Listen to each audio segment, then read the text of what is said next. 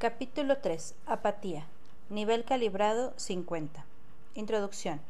El nivel de la apatía está caracterizado por el descuido, la indiferencia, la pobreza y en grados más severos la desesperación y la desesperanza. El mundo y el futuro tienen un aspecto lúgubre y el tema de la vida es el padecimiento.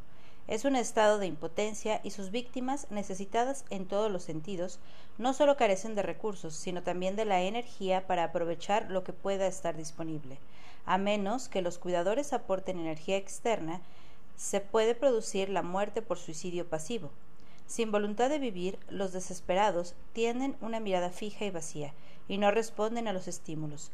Los ojos dejan de seguir el movimiento y ni siquiera les queda suficiente energía para tragar la comida que se les ofrece. Este es el nivel de los sin techo y de los abandonados de la sociedad. También es el sino de muchos ancianos y de otros que se han quedado aislados por las enfermedades crónicas o progresivas. Los apáticos son dependientes, son pesados y sienten que son una carga para quienes les rodean. Representan la expresión humana de tamas dentro de las gunas clásicas del hinduismo, una trilogía de cualidades formada por tamas,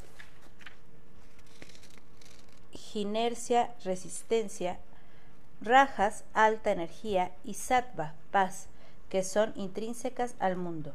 La sociedad suele carecer de motivación suficiente para ofrecer una ayuda real a las culturas y los individuos situados en este nivel, y los ve como un desperdicio de recursos. Este es el nivel de las calles de Calcuta, donde solo los santos como Madre Teresa y sus seguidores se atreven a entrar, es el nivel en el que se abandona la esperanza y son pocos los que tienen la valentía de mirarlo a la cara. A nivel clínico, la apatía no reconocida en forma de inercia es el núcleo de muchos problemas personales y sociales.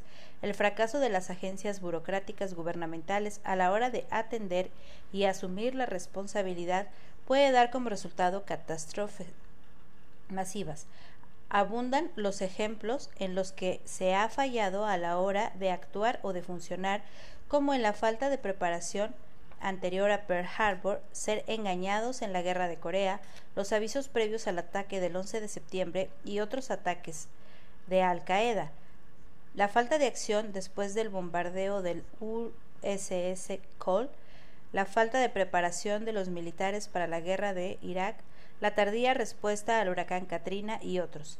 La apatía indica que hay muy poca energía disponible e interés. Eso puede ser un estado generalizado en ciertas culturas y regiones, entre las que se incluyen algunas áreas metropolitanas y las azotadas por la pobreza. La laxitud y la indiferencia pueden transmitirse culturalmente por medios sutiles. ¿De qué va a servir? Es una actitud infecciosa.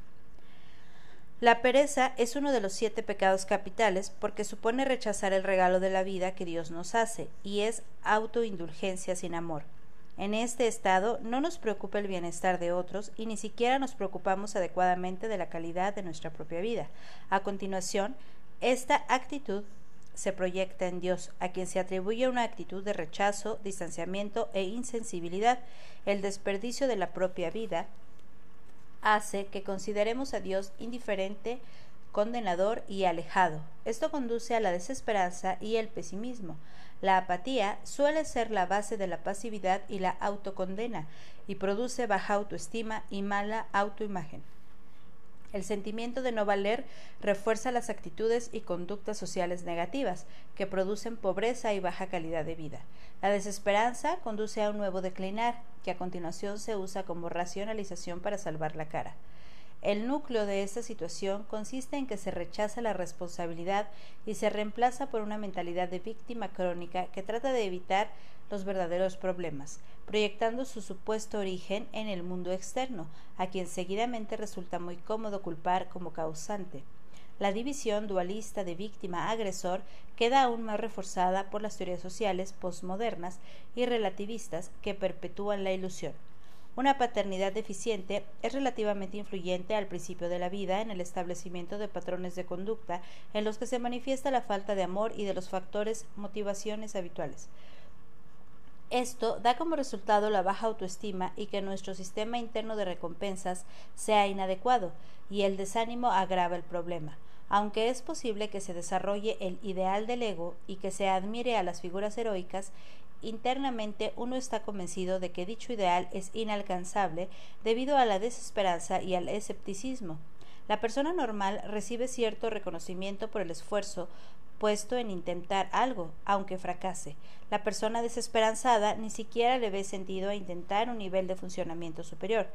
El campo energético atractor de la apatía atrae hacia sí otras expresiones del mismo bajo nivel de energía, el conocido principio de la ventana rota, que da como resultado un medio social deprimente que engendra crimen y pobreza. La condición apática indica una discapacidad que lleva a recurrir a excusas para salvar la cara. También puede producir hipocondría, invalidación crónica y una personalidad autoestirada, pasiva y disfuncional, que busca relaciones dependientes. La comodidad de las drogas también puede proveer un escape del vacío interno. Cuando se desvanece la euforia temporal inducida por las drogas, el retorno al estado anterior se vuelve intolerable, de modo que la dependencia de las drogas no es solo una adicción, sino también un estilo de vida. La espiral descendiente se autoperpetúa, pudiendo producir intentos desesperados de sobrevivir, entre los que se incluye el apego a las relaciones abusivas. La condena de uno mismo se proyecta sobre Dios y la sociedad, a lo que se les culpa por la propia condición podemos identificar que el núcleo del desorden es la incapacidad o la negativa a asumir la responsabilidad personal, lo que produce culpa, vergüenza y baja energía. Se pueden dar lugar a la indigencia, la vagancia y la dependencia social. La falta de habilidades vitales conduce a descensos periódicos hacia la depresión severa, pudiendo incluir el suicidio. Trascender la apatía. En la vida de cualquiera Puede haber momentos de apatía e incluso periodos ocasionales en los que se producen bajones y sentimientos de desánimo. Este estilo de vida se convierte en una negación del valor de la vida y de la divinidad que es su fuente. El único modo de salir de este impas es a través de la voluntad, pues sólo ella tiene el poder potencial de compensar la falta de energía intrapsíquica. La voluntad, que es de naturaleza y origen espiritual, no debe confundirse con la fuerza de voluntad, que solo es mental y psicológica. En el estado apático, la voluntad personal es débil e ineficaz. Dicho estado solo puede trascenderse mediante la invocación a la voluntad divina, que calibra en 850 y tiene el poder de regenerar. Si bien el yo ego se atribuye rutinariamente el mérito de la supervivencia, su verdadera fuente es la presencia de la divinidad bajo la forma de nuestro ser. El ego solo es capaz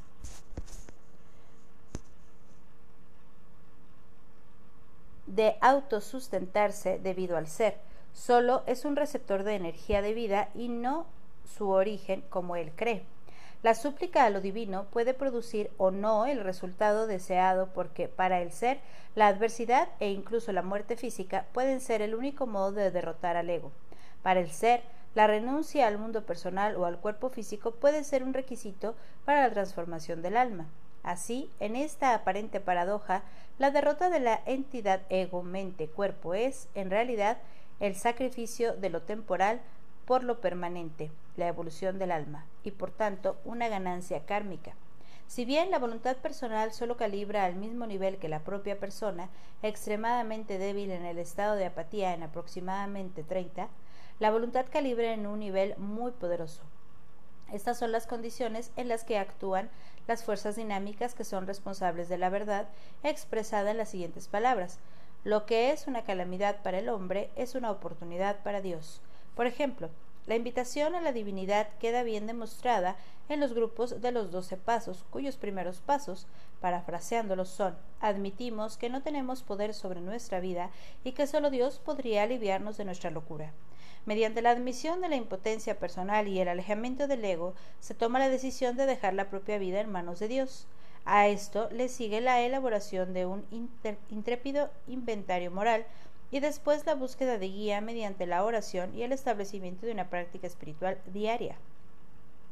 Se ha demostrado que el proceso anterior ha producido la recuperación de un gran número de problemas muy difíciles y desesperados. para millones de personas de todo el mundo durante muchas décadas.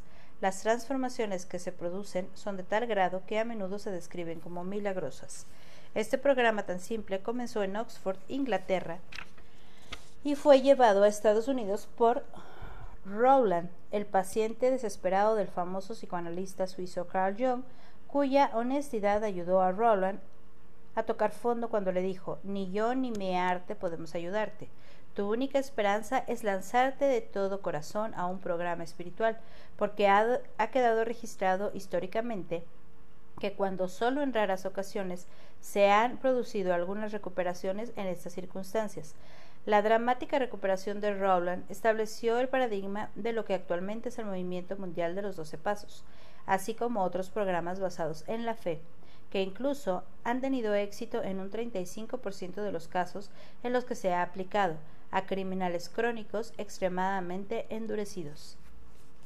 La apatía está en el núcleo de muchas condiciones aparentemente desesperadas y situadas más allá de la capacidad de resolución de la sociedad o de la voluntad humana. La recuperación de cualquiera de estas condiciones apáticas queda fortalecida por la participación en grupos espirituales, porque su nivel general de energía calibra en 540, el nivel del amor incondicional, que es raro entre la población en general. Otro programa fuerte, aunque no espiritual, y también dedicado a la recuperación y a mejora de la propia vida mediante la estricta aceptación de responsabilidad es el conocido como EST. Eran Seminars Trainings, que calibra en el nivel 400. La técnica consiste en una confrontación constante con la irresponsabilidad y en cancelar todas las excusas racionales y evasiones. En lo que consideramos como apatía, en realidad hay una fuerte resistencia interna en forma de orgullo y egoísmo, sutilmente disfrazados que se describen como no puedo o no quiero. La persistencia del ego es tan fuerte que a menudo hace falta una catástrofe masiva como una guerra o un terremoto para confrontarla hasta el punto en el que esté dispuesta a rendirse. Así, mediante el karma colectivo, grupos enteros son llevados a situaciones específicas que pueden parecer catastróficas y sin embargo conllevan beneficios kármicos ocultos. Accidentes. El campo infinito de la conciencia es omnipresente todopoderoso e incluye la totalidad de la existencia. No es posible que ocurra nada fuera de su dominio infinito porque es la fuente de la existencia. Dentro de este campo de poder infinito hay otros campos de energía que siguen un orden descendente. A medida que se expresan progresivamente en la forma, su poder relativo decrece hasta llegar al individuo puede describirse como un inmenso campo electrostático en el que el individuo es como una partícula cargada que debido al infinito poder del campo se alinea automáticamente con él en función de su carga individual. La carga del cuerpo kármico espiritual queda establecida por la intención, la decisión y el alineamiento intencional. A la percepción ingenua le parece que lo que no puede ser explicado intelectualmente es accidental, especialmente cuando el suceso es imprevisible. En la medida en que el campo infinito de la conciencia es ilimitado en sus dimensiones, no hay nada que puede ocurrir fuera de él. Todo lo que ocurre dentro de él está bajo su influencia y por lo tanto nada accidental es posible en la realidad. La apatía en el individuo normal. Los periodos de apatía son recurrentes en la vida de casi todo el mundo, siendo un fenómeno temporal y transitorio. Para los que están espiritualmente orientados, indagar en el yo para llegar al núcleo de este fenómeno a fin de comprender sus orígenes produce un resultado positivo. En el individuo normal, la apatía generalmente es aplicable a ciertas áreas de la vida que hemos descuidado, a las que nos resistimos o de las que no queremos responsabilizarnos. Estas áreas también se expresan como atracciones y aversiones, que una vez investigadas se acaba viendo que están basadas en ilusiones. Es posible disolver casi cualquier resistencia, aversión o ilusión mediante la rendición completa y total y la disposición a renunciar a objetos ilusorios. A nivel operativo, Esto puede describirse como entregar lo lineal, el ego, a lo no lineal, divinidad. La dicotomía pasivo-agresivo. Tanto la vergüenza como la apatía y la culpa son formas de agredir a nuestro yo, atacándolo con el autoodio, la acusación y las críticas negativas. Los aspectos alternativos de estos mecanismos se usan en la maniobra defensiva de proyectar y externalizar el odio y la culpa. La apatía también es una manera de resistirse al proceso de maduración, una forma de rechazo y negación, como por ejemplo la obcecación oculta. Mediante esos mecanismos se vuelve a negar la responsabilidad personal y en los individuos aparentemente normales se puede alternar periódicamente con actitudes de agresión extrema hacia los demás.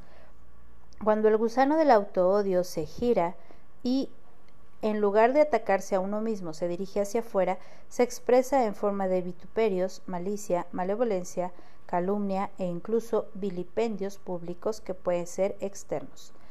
El autoodio dirigido externamente calibra muy bajo, porque supone negar la verdad a nivel profundo y consecuentemente es destructivo para la sociedad y sus criterios. Esta agresión dirigida hacia afuera encuentra aprobación social expresándose en las guerras, en las bandas criminales, el terrorismo, los ataques contra el medio ambiente, la violencia multitudinaria, el Ku Klux Klan, etc.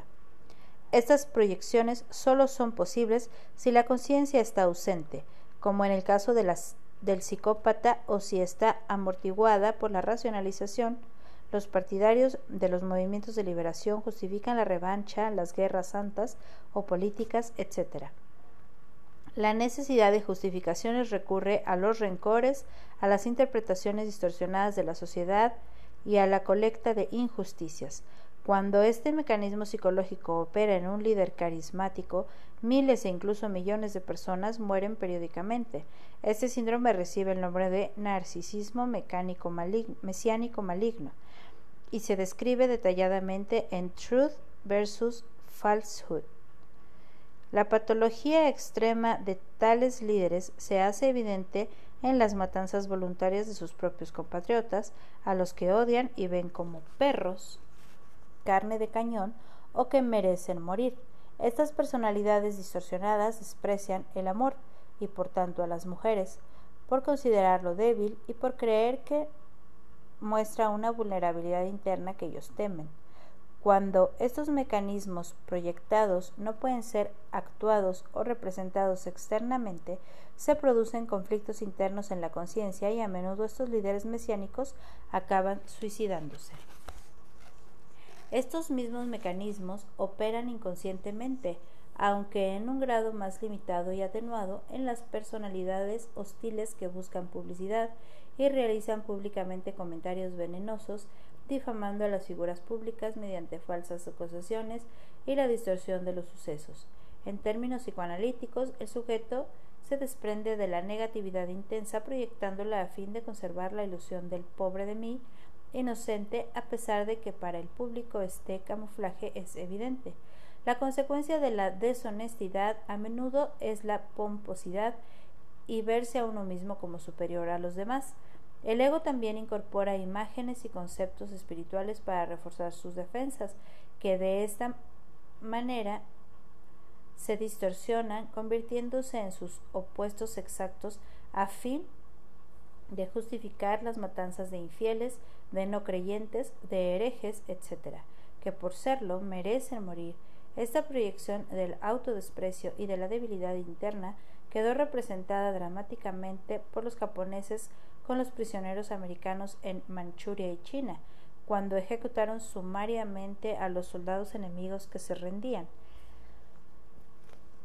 El intelecto es capaz de racionalizar los campos de energía muy bajos y a continuación ve las distorsiones pseudo-religiosas como verdad, con lo que acaba ensalzando el martirio y el suicidio. El harakiri es un clásico ejemplo de la expresión externa y dramatización de lo que en la gente normal y saludable sería un conflicto internalizado y reprimido. La represión intrapsíquica de los impulsos y conflictos inaceptables agota la energía psíquica que ya no puede realizar operaciones adaptativas normales. Esto da como resultado la apatía expresada como agotamiento, estar cansado y la falta de placer de vivir. Anedonia. Esta incapacidad de sentir placer por medios normales puede ser compensada artificialmente mediante diversas adicciones. Cuando esta actitud escapista queda bloqueada y el placer no puede conseguirse, vuelve la depresión interna que puede dar como resultado la expresión de los impulsos reprimidos o medidas de evitación desesperadas. Muchos eligen morir en lugar de afrontar los conflictos internos y responsabilizarse del conflicto mismo o de buscar ayuda y resolución. Esta espiral descendente y progresiva a menudo acaba conduciendo a una crisis que produce confrontación, como un arresto, el divorcio, perder el trabajo, arruinarse, la hospitalización o ser desahuciado. Así, la confrontación es una de las consecuencias positivas surgida de la aparente calamidad, que a menudo salva la vida y es un rescate disfrazado. Estadísticamente, como más éxitos se consiguen en la recuperación de los patrones de vida patológicos es a través de los grupos basados en la fe, puesto que ser honesto con uno mismo es un proceso difícil cuando no imposible. Para la mayoría de la gente, si no cuenta con una fuerte motivación, la recuperación requiere fuertes apoyos, además de experiencia en cómo llevarla a cabo, y el ejemplo de los miembros que ya se han recuperado tiende a desanimar la negación. Asimismo, es muy útil la insistencia en la integridad moral y la admisión de los defectos del carácter sin revolcarse en la culpa. Además, ayudar a otros es beneficioso e incrementa la autoestima. Aunque las medidas estrictamente psicológicas a veces resultan beneficiosas por un tiempo, estos desórdenes suelen ser crónicos y la recuperación requiere programas de naturaleza intrínsecamente espiritual, que absorben el problema central y consideran los problemas psicológicos y conductuales como secundarios. El autoodio subyacente y profundamente arraigado requiere una terapia que calibre en un nivel de conciencia muy elevado, como el amor incondicional que lo hace en 540. Las medidas psicológicas que calibran en 400 no tienen suficiente poder para producir la sanación interna. El proceso de sanación requiere un consejero, patrocinador o tutor que ofrezca guía y sirva como ejemplo con el que identificarse, alguien a quien amar y respetar. En las décadas de experiencia con las que ya cuentan dichos grupos, se ha visto que solo un miembro recuperado tiene la autoridad necesaria para suscitar respeto y por tanto una transferencia terapéutica o identificación. A través de este mecanismo el amor retoma de una manera aceptable y su aceptación queda facilitada por una humildad realista y espiritualmente íntegra. No se debe confundir la humildad espiritual con su interpretación social como humillación. Paradójicamente, la persona espiritualmente humilde no puede ser humillada y por lo tanto puede aceptar sus faltas sin pérdida de autoestima. Apropiarse de los propios fallos internos permite sentir respeto por los demás en lugar de juzgarles y abre la puerta a la compasión por toda la humanidad. Apatía frente a motivación. Las conductas humanas pueden ser el resultado de impulsos instintivos o alternativamente de sentirse atraído o motivado por metas positivas idealizadas. El ideal del ego freudiano es la interiorización de cualidades admiradas, logros o figuras heroicas que nos inspiran y representan posibilidades de crecimiento y desarrollo. Las figuras admiradas se seleccionan de acuerdo con el nivel de conciencia prevalecente en el individuo, de modo que típicamente cada nivel tiende a tener sus correspondientes líderes inspirados. La ausencia de tales figuras puede ser producto de la falta de cuidados parentales o de no tener padres, y de la falta de autoestima o valía personal que conduce al pesimismo, a tener expectativas de fracaso y al síndrome de falta de motivación. En cuanto a los pasos que conlleva el proceso de acumular confianza en uno mismo, es mejor hacerlo en pequeños incrementos ayudados por los ánimos y la motivación. Una autoimagen negativa puede estar compuesta por fracasos del pasado o por críticas de compañeros o de figuras paternas, lo que produce las actitudes de no puedo o no valgo. El viejo adagio si no lo consigues a la primera, vuelve a intentarlo una y otra vez.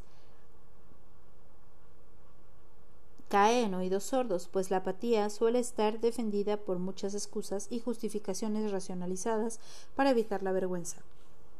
En algunos casos, la apatía puede ser consecuencia de una depresión clínica debido a una química cerebral defectuosa que requiere antidepresivos para corregir el desequilibrio, al menos temporalmente, a fin de reorganizar la psique. Las clásicas virtudes que contrarrestan la apatía y la autoimagen negativa son la fe, la esperanza y la caridad.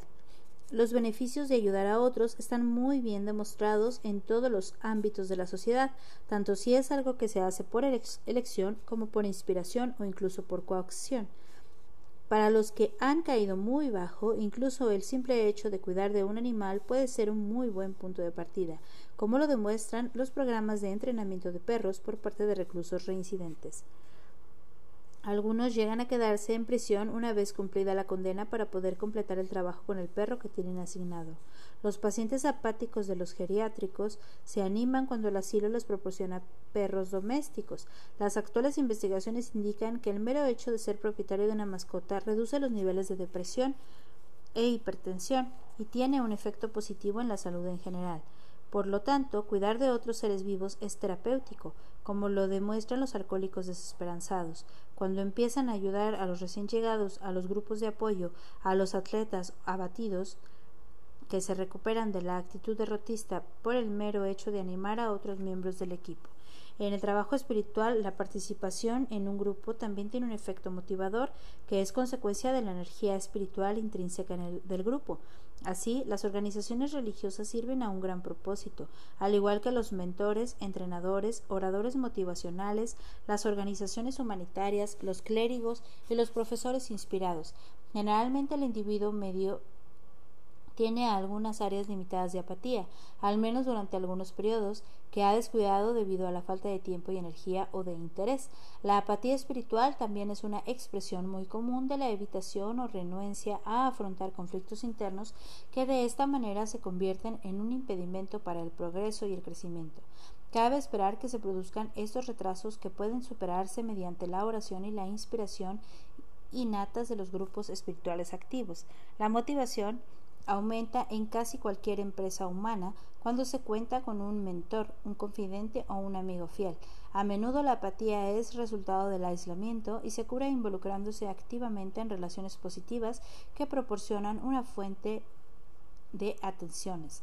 La apatía indica ausencia de amor, que es un antídoto más poderoso. Esto puede ser producto de una situación concreta o puede ser consecuencia de haber rechazado el amor debido al egocentrismo o a una muy baja autoestima resultante de la falta de amor y cuidados el comienzo de la vida. Elegir amar a Dios activa el amor de Dios mediante la oración y la adoración. Así, el abatimiento puede ser el desencadenante que abra la puerta al emerger del interés y del progreso espiritual. Muchos han encontrado a Dios en los pozos oscuros de la desesperación y la desesperanza. El ego es tan fuerte que a, veces solo tocar fondo de forma severa constituye un estímulo lo bastante fuerte como para renunciar al dominio del ego. Cuando esta disposición se activa, el espíritu interno se renueva y la apatía es reemplazada por la esperanza. Rezar incesantemente puede ser la única opción disponible para resolver periodos severos o prolongados de deuda kármica. A veces a dichos periodos se les denomina pruebas de fe y la mejor manera de atravesarlos es mediante la convicción de que eso también pasará. Y los que solo están de pie y esperan también sirven. La apatía, como cualquier otro obstáculo en el camino evolutivo, se resuelve mejor mediante la aceptación que mediante la negación. La apatía espiritual puede remediarse volviendo a exponerse a las verdades espirituales básicas como las que proveen las escrituras y la literatura espiritual. La reflexión y la meditación sobre ciertos versos, como las de los Salmos 91 y otros pasajes favoritos, con frecuencia reactivan la inspiración debido a que calibran muy alto en la escala de la conciencia. A menudo la repetición en entornos hermosos de nuestras oraciones e himnos favoritos o de nuestra música clásica preferida renueva la inspiración. La música de alta calibración genera un campo energético que supera el intelecto y la actividad mental negativa. La música que calibra por encima de 500 tiene un efecto edificante. Puede variar desde la banda sonora de Riverdance hasta la música clásica, desde el sol, son conmovedor de las gaitas escocesas hasta la música irresistible de los Bee Gees. La apatía transitoria puede indicar resistencia a afrontar algún defecto personal que se supera más rápidamente mediante la admisión directa y la aceptación. Esto reactiva el movimiento espiritual en lugar de anularlo. Hasta es posible contrarrestar la evitación aceptando el hecho de que es operativa en este momento evitando la negación de la negación. Mediante la evitación uno puede elegir evitar conscientemente un problema en lugar de estar a expensas de él.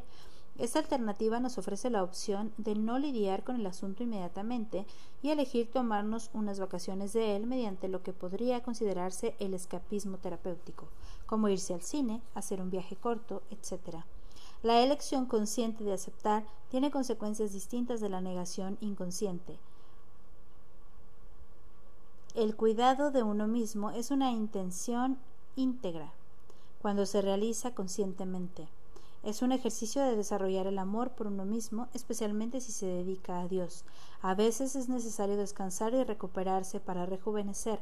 Esta es una de las funciones del juego y de las actividades recreativas que están al servicio del reforzamiento interno en lugar de ser simple autoindulgencia. Las dualidades de la apatía. Tal como ocurre en los otros niveles, los posicionamientos se expresan como dualidades de atracción y aversión que tienen que ser resueltas con la ayuda de la oración y a menudo contando también con la ayuda de otras personas. Cuadro. Las dualidades de la apatía. Atracción, culpar, proyectar la causa. Aversión, tomar responsabilidad. Atracción, no puedo. Aversión, no quiero. Atracción, verse como víctima. Aversión, verse como participante. Atracción, indiferencia. Aversión, cuidado. Atracción, derrotismo. Aversión, optimismo. Atracción, justificación, racionalización, excusa. Aversión, emprender una acción. Atracción, verse impotente. Aversión, verse capaz. Atracción, desesperanza. Aversión, esperanza. Atracción, negar la propia valía. Aversión, elegir ver la propia valía como un regalo de Dios. Atracción, verse como alguien débil. Aversión, verse potencialmente fuerte. Atracción, rechazar las soluciones. Aversión, estar dispuesto, aceptar. Atracción, autosabotaje. Aversión, autoapoyo. Atracción, indolencia, pereza. Aversión, energía para actuar. Atracción, pesimismo, cinismo. Aversión, confianza, fe, esperanza. Atracción, considerarse indigno. Aversión, aceptar el valor de la vida. Atracción, el futuro es sombrío. Aversión, el futuro ofrece oportunidades. Atracción, verse incapaz. Aversión, verse como alguien dispuesto a aprender. Atracción, rígido, inflexible. Aversión, maleable, capaz de crecer. Atracción, pasivo. Aversión, activo, hacer el esfuerzo. Aversión, rechazar la ayuda. Aversión, aceptar ayuda. Atracción, autocompasión. Aversión, compasión después seguir adelante. Atracción, aferrarse a una posición. Aversión, renunciar al posicionamiento. Atracción, autoindulgencia. Aversión, seguir adelante, superarlo. Atracción, excusa. Aversión, honestidad con uno mismo. Atracción, hundirse más. Aversión, evolución, ascenso. Atracción, sucumbir. Aversión, resistir, negarse, rechazar.